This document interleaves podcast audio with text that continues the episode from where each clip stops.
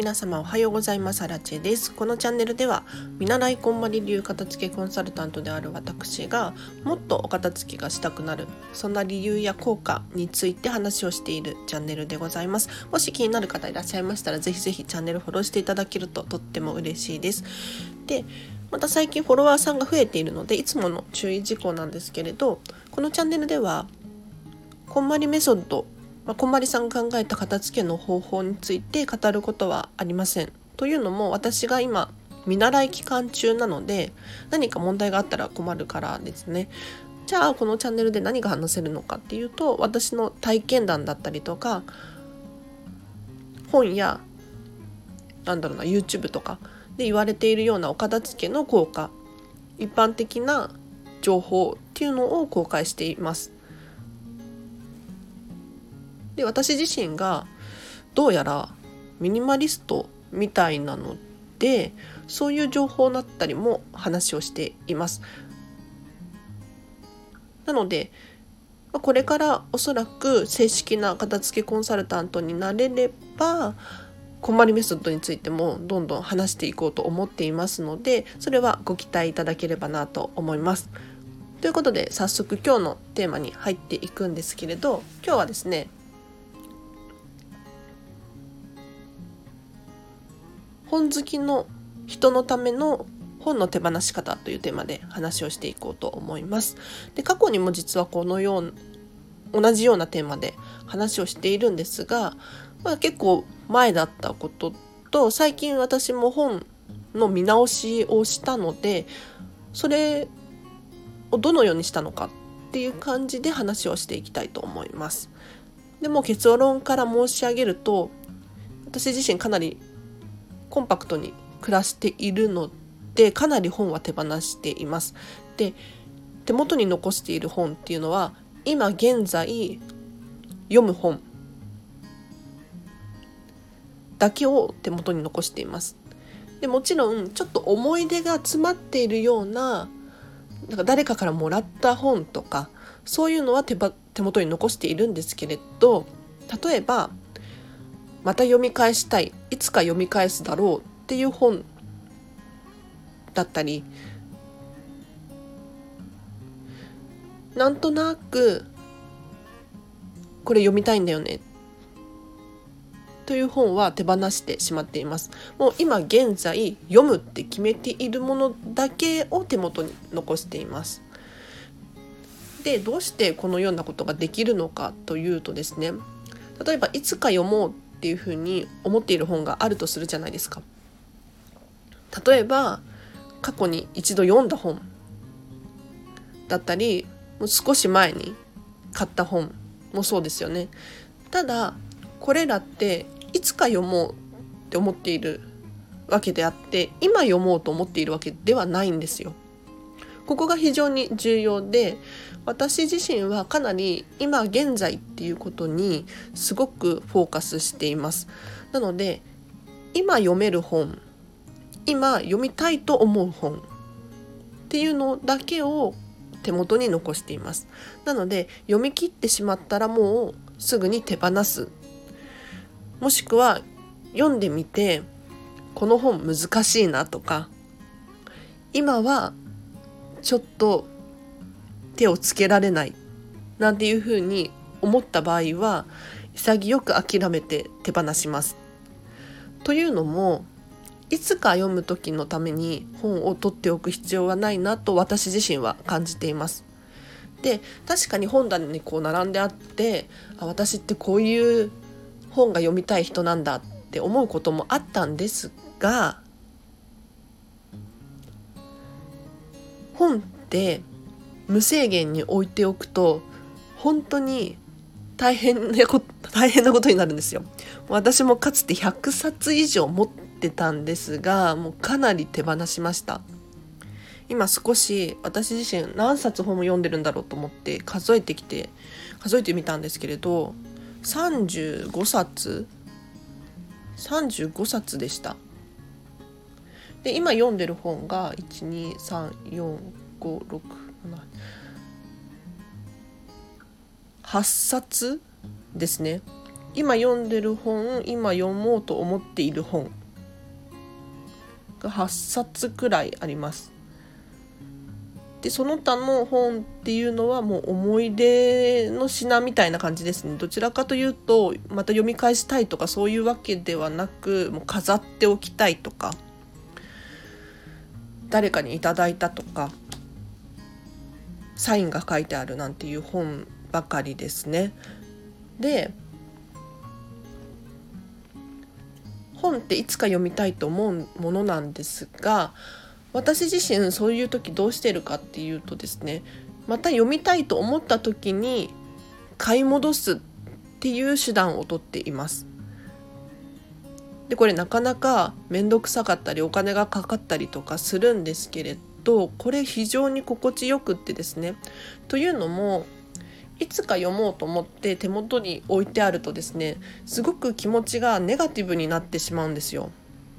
多分皆さんも経験あると思うんですがあこの本まだ読んでないんだよねとか途中で終わっているんだよねとかいつか読もうと思っているんだなんていうふうにできていない自分とかまだ読めてない自分がどんどんこう見えてしまう。これが私自身心地が良くなかったので手放しました。そうするとどうなったかというとですね目の前に置いてある本はあこれ読もうと思ってる。早く読みたいワクワクドキドキみたいなそういう感じのものばかりなのでまだ読んでないっていうネガティブな気持ちではなく早くこれが読みたい。みたいなポジティブな気持ちでいられるんですよ。これが非常にメリットだなと思いますでやはり買い戻すってなるとすごく億劫だしお金も倍かかるわけですよただそうすることによって例えばいつかが何年も先だった場合に例えば中古で安く出ているかもしれないですし、まあ、中古に抵抗があるっていう方は電子書籍版とかでセールをやったりとかそれこそ定期的にサブスクですね。私は Kindle Unlimited で月1000円で本を読んでいるんですがここにですね結構古い本ビジネス書とかはしょっちゅう頻繁にこう出てくるんですよ。なので月額1,000円とかで読み放題のプランの中に本が入ってきたりするんですね。なので今読まない本は手放してしまってもしかしたら数年先にもっと別の方法で読めること読むことができるかもしれないですよね。でさらに言うとかなり厳しめな話をするとですねいつか読もうと思っている本を買い戻した時要するにお金を払って払お金を払って買い戻した方がより自分自身がやる気になれるんですよ。これがいつも本棚にあるものをいつか読もうと思っていて読み返す時とお金を、ま、再び支払って読み返した時では明らかに差があります。なので少し自分に痛みを与えることによってその分取り戻そうと思うものだと思うんです。その分お金を払った分ちゃんと知識を自分に入れようなんて思うものなんですよ。これ非常に私も経験しているのでわかるんですが支払ったからには吸収したいそう思えるので是非一度手放してしまってもしかしたらまた読みたいと思うかもしれないんですがその時はもう一度お金を払うことによって学ぶ威力意欲だったりが増すのでおすすめです。で実はこんな話をしているんですけれど私自身いつか読もうと思って手放した本たくさんあります。で例えば途中までしか読めてない本だったりとか本当に最初から難しすぎて読めない本だったりとか本当は読みたいのに自分の理解が全然ついていけてない本っていうのをどんどん手放しました。ただこういった本をですね買い戻した確率っていうのは非常に少ないです。もう本当に1%に満たないくらいだと思います。でどういう本を買い戻したかなって私自身振り返るんです。が何度も読みすぎてボロボロになった本を買い戻すとか人にあげてしまって買い戻すとかそういうことはあったんですが途中まで読んだ本を買い戻すっていうことは実はまだ経験してないんですよ。なのでもしかしたら途中まで読んでる本目の前にあるじゃないですか私も本当にたくさんありましたよ。それでこそ「ハリー・ポッター」全巻持ってて半分5巻の下巻くらいまで読んだんですけれどそこで急にパタッと飽きてしまったんですね。でも読みたいわけですよ気持ちは面白いから。ただ本当にいつか読もうと思っていたんですがそれを手放したことによってまた買い戻すかっていうとそうでもないんですよ。要するに今 Kindle とか電子書籍でも読めるしなんか選択肢が増えたことによってなんか安心感が生まれているんですね。また読みたいなら別の方法でいっか。で特に今まで買い戻した経験ってあんまりないですしなんか意外と手放してしまってそこから自分がどう思うのかっていうことの方が重要かもしれないですね。本当にショックで買い戻すかもしれないんですがその時はお金をさらに払っている要するに痛みがあるのでもっとやる気になれると思うんですよ。なので本をですね積んどく本にしている方とかもう私もかつてそうだったのですが非常によくわかります。なので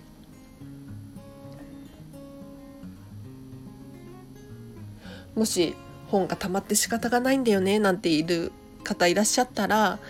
一度手放してみていただいて今あるものはもう今読むものだけに厳選してもらってもう見てるだけであ読みたい読みたいっていうふうに思えるものだけにしてまだ読んでないんだよねっていうネガティブな感情があるものを手放すことによっていつでもハッピーにいられるので是非参考にしてください。ちょっと今日ダラダラ長くなっちゃったんですが、ここまでにします。で、今日の合わせて聞きたいなんですけれど、過去にですね、どうしても捨てられない方へのアドバイスということで話している回があるので、ぜひリンク貼っときますのでチェックしてください。というのも、私自身も実はかなり捨てられないタイプです。で、どうして手放せないのかっていうとですね、片付けを進めるごとにやはり愛着のあるものばかりになっているので本も一つとってもこれ手放すんだっていうふうに毎回思いますね。本当にお洋服とかもヨレヨレになってきてあ手放さなきゃいけないってなると本当に毎回痛みを味わっています。なのでどうしても手放せない人いらっしゃると思うんですよ。ただ私自身も毎回すっごく辛い思いをして手放しているのでこれをですね詳しく話している回もし気になる方いらっしゃいましたらリンク貼っておきますのでぜひぜひチェックしてください。ということで少しお知らせなんですけれど私自身が手放す本が多くて最近はですねフリマアプリラクマで出品しています。もし私がどんな本読んでるのかとか気になる方いらっしゃったらこちらチェックしていただきたいなと思います。でかなり手放して最近出品しているので、まあ、気になる方いる いるのかな？どうなのかな？リンク貼っときますのでぜひぜひチェックしてください。なんかもう途中で難しくて読めなくなった本とか一度読んだけれど読み返すほどでもない本とか読み返したい気持ちはあるけど今ではないとかそういう本をたくさん出品しています。もし気になる方いたらチェックしてください。で最近そうですね実はインスタグラムを始めたいななんて思っていてなかなかできてないんですよね。なんかインスタグラムって私何をどうしたらいいのかわからなくって過去にやっていたこともあるんですが本当に文章を書く方文章をこう喋る方の方が好きで画像を出すっていうのがなかなか難しいんですよね私自身が。ただ最近こんまり流片付けコンサルタントの方たちでインスタグラムがね盛り上がっているように見えるので私もやりたいっていうふうに思えるようになってきたんです。ただどんな映像写真を出そうかななんて。例えばここのスタンド FM で出している私の私物の写真とかどうなのかなとか。どうですかね。私の私生活みたいな何を食べていって何を着ていってとかそういうの気になる人いるんですかね。それを見てそのインスタグラムを見て片付けに興味が出るみたいなのにしたいんですがちょっとこれはまた明日お休みなので明日考えたいなとかって思っています。もし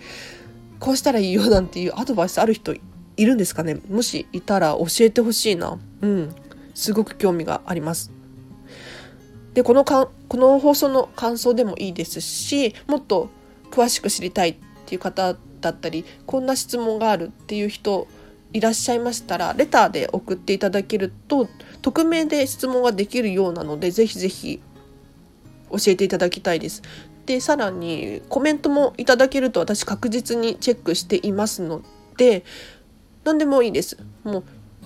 本当にこのチャンネルのご意見だったりとかご感想を送っていただけると助かります。もうこのチャンネルはですね皆さんと一緒に成長していくスタイルなので申し訳ないですけど私がもう素人すぎて一般人すぎてレベルが低すぎるの分かってるんですよ。なのでおそらくこのチャンネルを聞いている皆さんの方がラジオだったりとかそういうのに詳しい方多いと思うんですね。なのでこのチャンネルは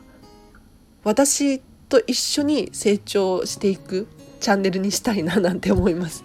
なのでもし本当に批判的なご意見でもいいので私確実にチェックしていますのでぜひぜひ教えていただけるととっても嬉しいです。あただ暴力的な言葉とかちょっと私が悲しくなるような言葉は避けていただけると嬉しいです。ということで本日もお聴きいただきありがとうございました。今日から今日月曜日ですよね。だからあのこの仕事してるとあんまり曜日の感覚がないんですけれどはい皆様今日からまた1週間ハッピーな1週間過ごしましょう。あらちでした。バイバイ。